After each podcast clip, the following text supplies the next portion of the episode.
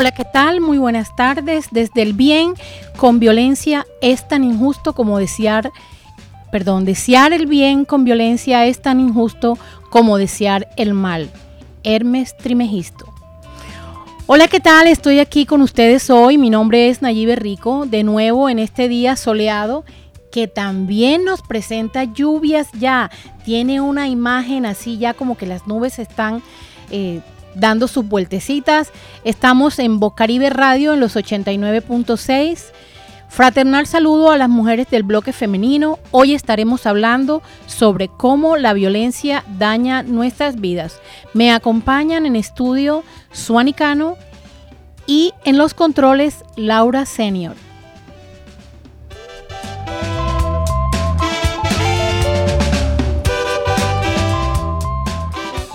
Un día como hoy, en el año de 1948, fue asesinado el líder político Jorge Eliezer Gaitán.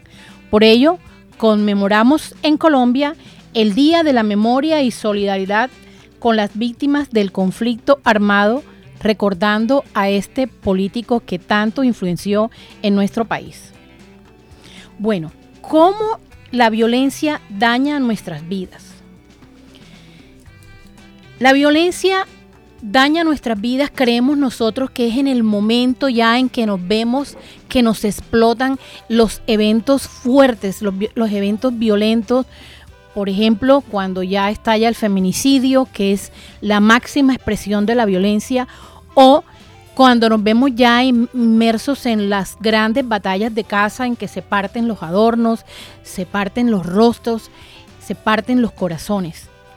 Pero en realidad esta gesta viene acompañada de una agenda que nosotros hemos venido compartiendo, unas alertas conductuales de la danza de la víctima con la danza del agresor, independientemente del sexo.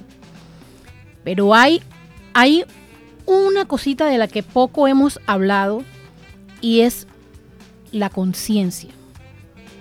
Cómo la conciencia del presente que estamos viviendo es la que llega realmente a dañarnos nuestra vida a través de la violencia, porque ignoramos la verdadera realidad que estamos viviendo. Ignoramos todas esas alertas que nosotros les hablamos todas las semanas y que les compartimos porque no hay conciencia. Ahora, ¿cómo es eso de que no hay conciencia? ¿Qué ocurre? Cuando una persona desarrolla comportamientos que pasan inadvertidos, cuando las acciones alrededor de nosotros dependen de la voluntad de cada uno de las personas participantes, cada uno de los actores, cuando queremos decir una cosa, pero terminamos diciendo otra, cuando queremos hacer algo, pero hacemos otra cosa, cuando no sabemos interpretar y a la realidad, cuando no la sabemos interpretar, le sacamos un chiste, la evadimos. ¿Qué es lo que en realidad está pesando? Cuando queremos un sueño y decimos, ay, es que no logro alcanzarlo, no sé cómo alcanzarlo. Todas estas cosas nos llevan a interpretar de que no estamos teniendo conciencia de cómo estamos interpretando nuestra realidad. Entonces, si el consciente es lo que nos tiene alejado de la realidad, cómo sabemos qué es el consciente y cómo manejamos esto. El tiempo aquí es escaso, pero lo que podemos esbozarles es que la mente lógica o racional se forma a partir del conocimiento. Cuando nosotros empezamos a alimentar nuestra mente, es cuando nos convertimos, nos convertimos en inteligentes, porque la inteligencia es una facultad que todo individuo tiene. Pero usted no se convierte en alguien inteligente porque usted no alimenta su cerebro de esta información que lo va a llevar a usted poder identificar cuál es la verdadera realidad que usted está viviendo, si está realmente caminando hacia el alcance de su sueño o si está realmente caminando hacia construir una vida violenta. O sea, usted no tiene una claridad de cuál es la vida que está viviendo. Esta facultad que decimos que todo, eh, todo individuo tiene de aprender en consecuencia de entender, por eso puede razonar, puede tomar decisiones y hacer una realidad, un análisis de su realidad.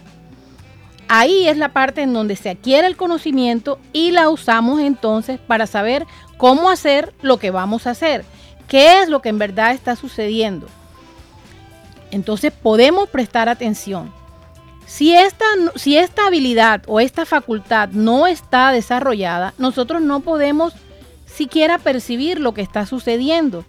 No podemos entender que estamos siendo abusados y por eso es que nosotros acá, cada vez que utilizamos el micrófono, Suani, vamos informando, estos son los estados de alerta, pero usted tiene que apoderarse de ellos. Estas son las conductas, usted tiene que hacer las suyas y tiene que llevarlas como un kraken a lo profundo de su ser para que estén ahí las alertas.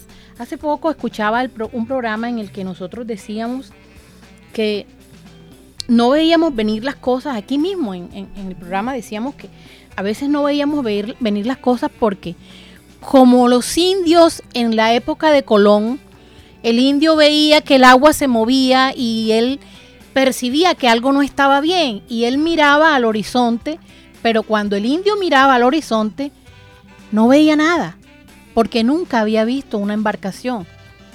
Esa es una de las explicaciones eh, filosóficas de por qué fuimos invadidos y por qué no nos defendimos adecuadamente, porque no vimos venir. Lo que no se conoce realmente no se ve venir y contra eso no podemos estar preparados.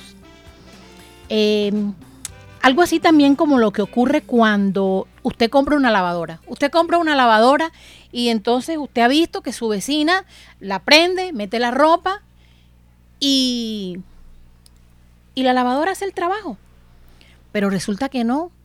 La lavadora trae un manual que te indica que tienes unos niveles de agua y que de acuerdo a esos niveles de agua hay un peso apropiado para la ropa meterla. Entonces, cuando usted se instruye sobre cómo realmente eh, utilizar la lavadora, por supuesto que usted le va a dar larga vida a su lavadora y la ropa la va a, le va a durar más, porque entre otras cosas hay que utilizar el detergente, hay que utilizar esto otro, y todo eso le va a permitir a usted incluso unos, hay unos aparatos que se meten dentro de la lavadora para recoger las motas, todo eso se aprende en el manual. Y esto es lo, esto es lo que nos crea conciencia de cómo manejar la lavadora. Lo mismo ocurre con nuestra vida, Suani. No hay conciencia de cuáles son los eventos que nos están llevando a ser víctimas de un feminicidio y entonces recurrimos a ese momento de que las decisiones las tomamos por nuestra información primaria. En este caso, va una de las dos parejas al llamado de la otra pareja, sabiendo que las noticias, lo más simple que se, que se enseña es no se deben asistir a las citas una vez que ya usted tomó la decisión radical de encontrarse con su pareja, de terminar con su pareja, no se debe volver a tener, no se debe volver a, interactuar con la pareja.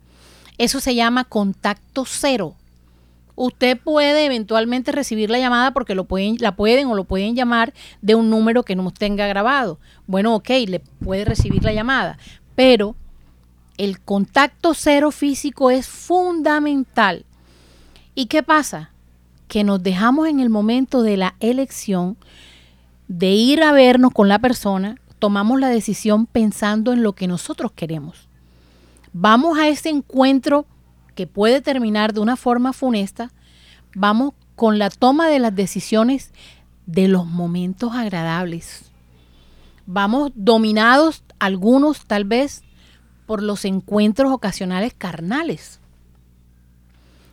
Y obviamos, le damos control al suprimir a todas las alertas. Entonces, la invitación en el día de hoy es a tener conciencia de todas esas alertas utilizarlas y por favor, al momento de pensar en regresar a estos encuentros furtivos, tomar decisiones inteligentes. ¿Cuáles son las decisiones inteligentes? Esas que tomo basadas en la realidad. ¿Cuál es la realidad? Que hay una lista de eventos que ya mi pareja los está mostrando. me encanta cómo me besa, me encanta cómo me abraza cuando estamos bien, pero la verdad es que tiene esta lista de alerta, mejor no voy a ir. Y no se lo tienes que decir, simplemente preserva tu vida.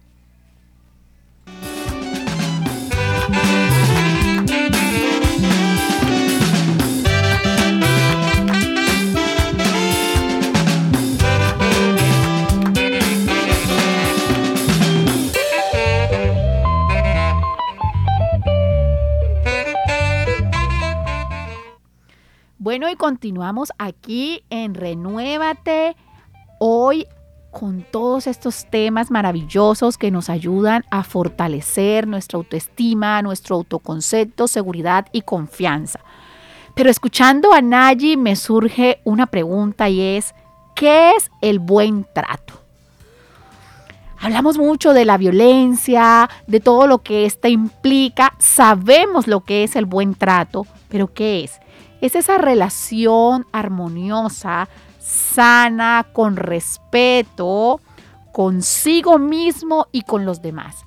Y me voy a detener, Nayi, hoy en el consigo mismo. Resulta que los índices de violencia comienzan con nosotros mismos. Sí, parece extraño, es que él es el que me trata mal, ella es la que me pega, ella es la que me dice.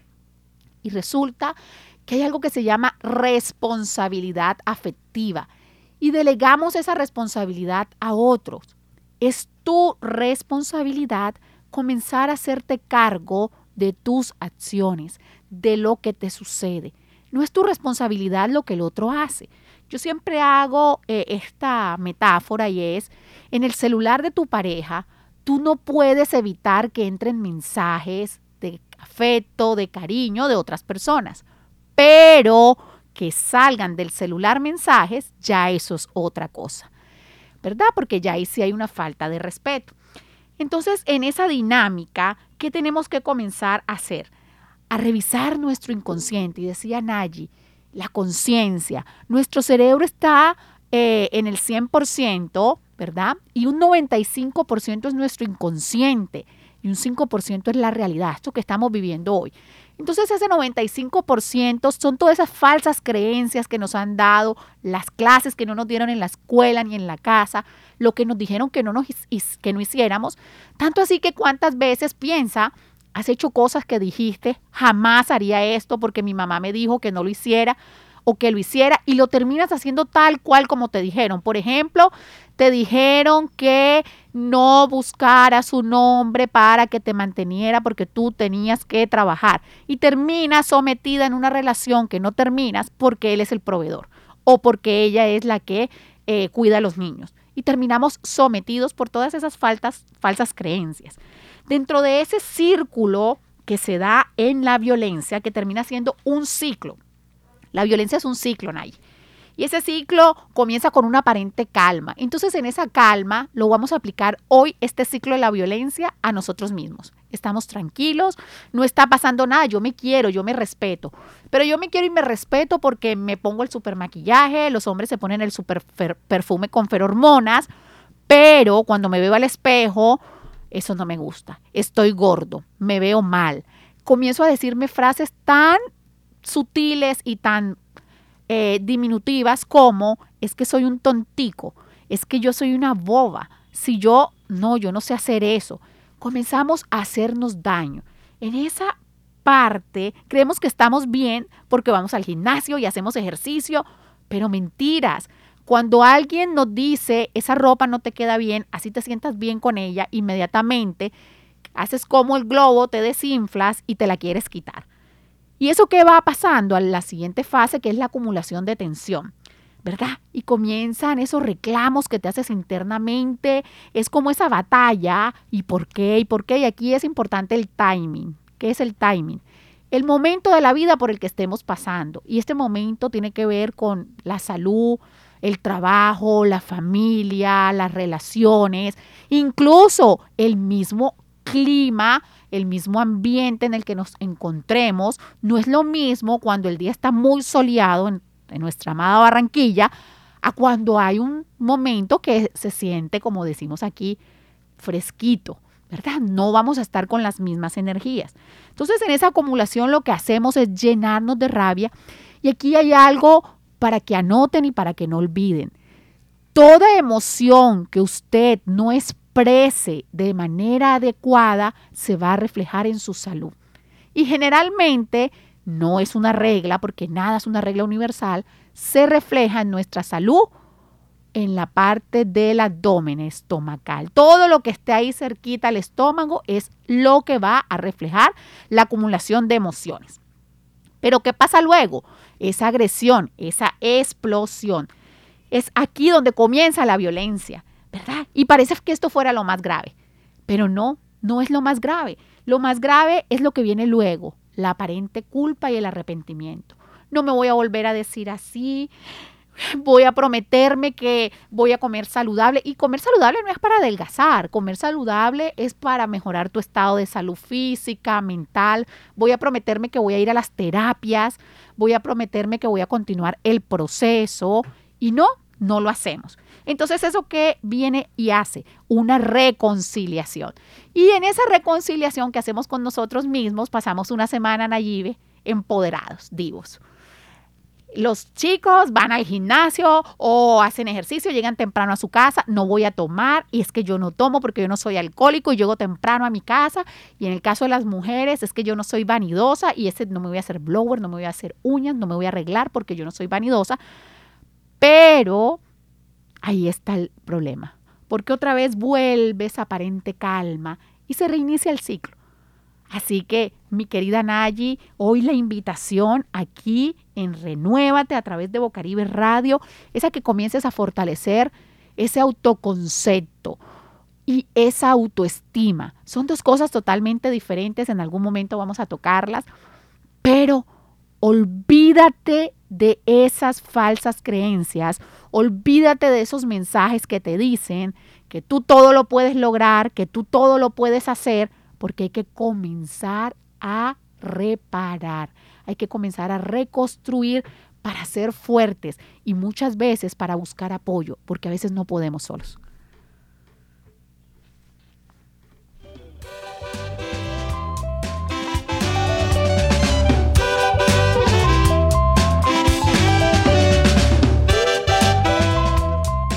Sí, la mente subconsciente es ese lugar donde almacenamos pensamientos, se pueden acceder a ellos para llamar o para recordar esos mismos pensamientos como cuando uno está abriendo los cajones del armario.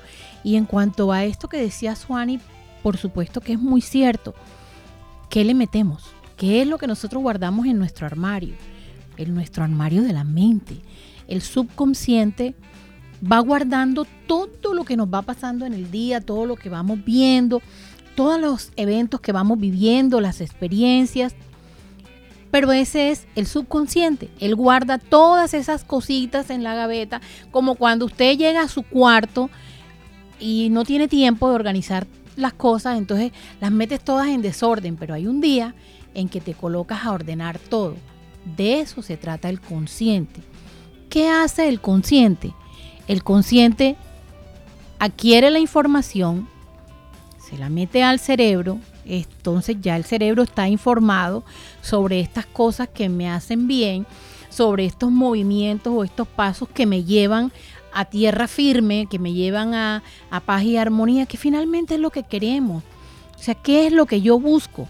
Cuando yo me pregunto qué es lo que yo busco, no, pero es que a mí me encanta la adrenalina yo soy feliz con la adrenalina. Entonces tenemos que asumir que es que nos encanta la adrenalina, que la adrenalina en ocasiones nos pone en peligro y tener el reconocimiento de eso para poder pedir ayuda, porque se puede pensar con el libre pensamiento de que lo que se busca es preservar la vida, disfrutar lo más que se pueda de los años de esta chequera de minutos que nos regala que nos regala la existencia, el cosmos, Dios, como usted lo quiera llamar.